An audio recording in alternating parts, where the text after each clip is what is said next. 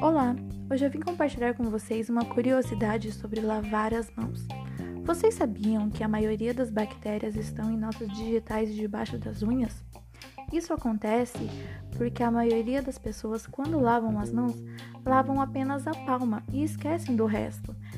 E é importante lavar também as pontas dos dedos e as unhas, pois quando usamos o banheiro, o número de bactérias dobram nesses lugares. Então não esqueçam de lavar as mãos por completo, higienizando sempre e usando álcool em gel.